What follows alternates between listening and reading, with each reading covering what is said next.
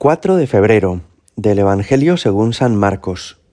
En aquel tiempo, como la fama de Jesús se había extendido, el rey Herodes oyó hablar de él. Unos decían, Juan el Bautista ha resucitado entre los muertos y por eso las fuerzas milagrosas actúan en él. Otros decían, es Elías, otros, es un profeta como los antiguos. Herodes, al oírlo, decía, es Juan, a quien yo decapité, que ha resucitado. Es que Herodes había mandado prender a Juan y lo había metido en la cárcel encadenado. El motivo era que Herodes se había casado con Herodías, mujer de su hermano Filipo, y Juan le decía que no le era lícito tener a la mujer de su hermano. Herodías aborrecía a Juan y quería matarlo, pero no podía, porque Herodes respetaba a Juan, sabiendo que era un hombre justo y santo, y lo defendía. Al escucharlo, quedaba muy perplejo, aunque lo oía con gusto. La ocasión llegó cuando Herodes, por su cumpleaños, dio un banquete a sus magnates, a sus oficiales y a la gente principal de Galilea. La hija de Herodías entró y danzó, gustando mucho a Herodes y a los convidados. El rey le dijo a la joven, Pídeme lo que quieras que te lo daré.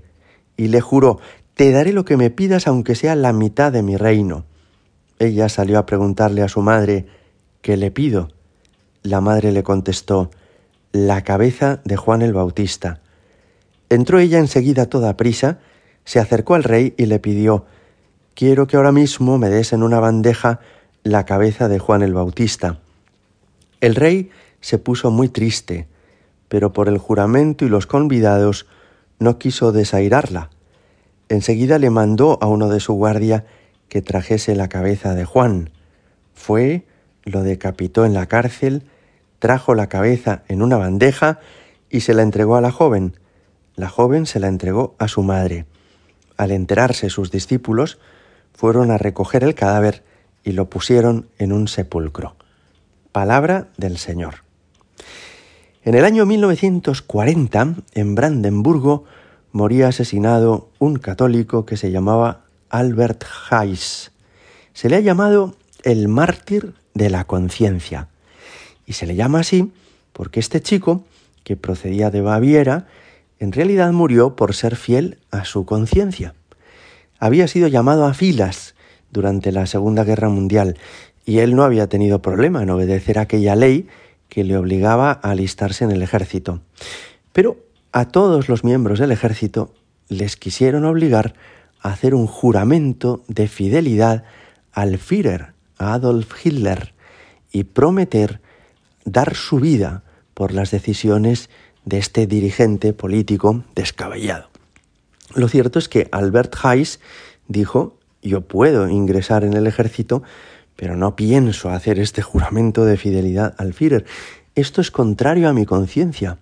Yo no podría prometer que voy a hacer siempre y en todo lugar lo que Él diga en absoluto, eso, eso sería contrario, ¿verdad? A mi razón, a mi sentido común, a mi conciencia. Y por eso fue asesinado Albert Heiss y se le ha llamado así el mártir de la conciencia.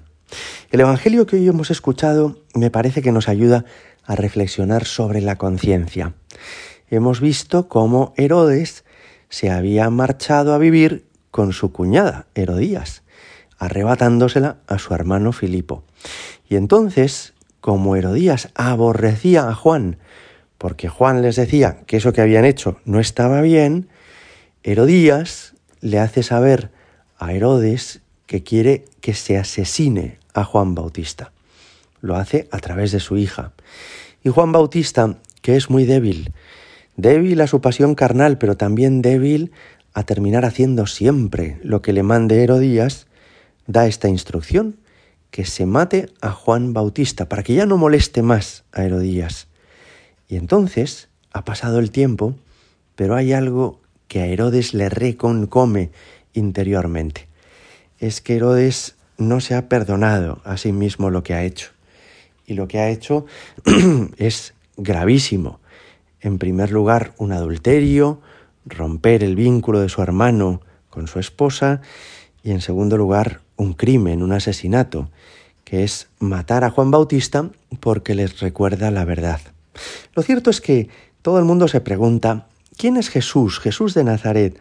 Y dice el Evangelio que hemos escuchado que Herodes decía, es Juan, a quien yo decapité, que ha resucitado.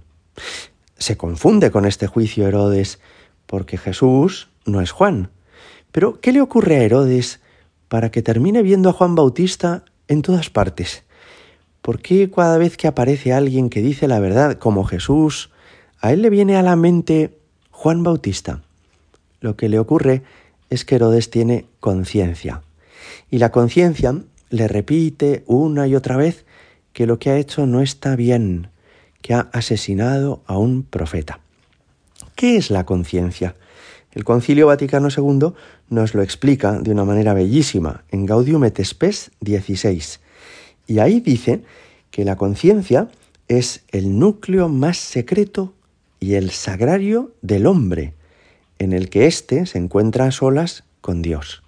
Es decir, que toda persona, pero no solo los católicos, también quienes tienen otra religión o no tienen ninguna, tenemos un sagrario interior, un espacio donde Dios nos habla al corazón y nos dice en concreto si algo que vamos a hacer o algo que hemos hecho es correcto o no lo es, si es bueno o no lo es. No es que la conciencia sea autónoma y cada uno podamos decidir lo que está bien y lo que está mal. No, la conciencia depende de la verdad objetiva, de la ley de Dios. Así lo dice también el concilio en Dignitatis Humanae número 3.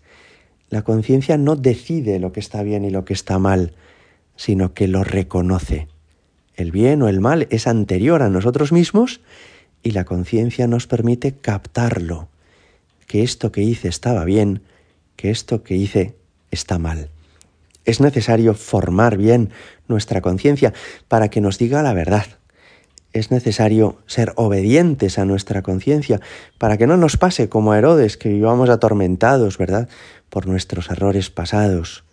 Hoy le pedimos al Señor que aprendamos a ser fieles a nuestra conciencia y que no tengamos miedo a quienes nos dicen la verdad. Herodías se confundió al pensar que librándose de Juan el Bautista se libraría ya de la verdad. No es así. La verdad al final se termina imponiendo. Hoy, por ejemplo, desde ayer es ilegal en España rezar ante una clínica abortista. En realidad es que se quiere hacer desaparecer a quienes con su oración y con su presencia dicen no es bueno que acabemos con los niños que no han nacido.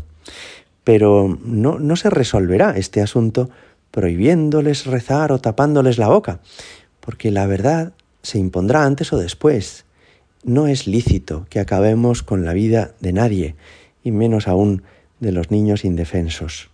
Ser fieles a nuestra conciencia quiere decir reconocer que existe una verdad objetiva, que hay cosas que son buenas y hay cosas que son malas, y tratar de adaptar nuestra vida a la verdad objetiva, a la que nos muestra la conciencia. Gloria al Padre, al Hijo y al Espíritu Santo, como era en el principio, ahora y siempre, y por los siglos de los siglos. Amén.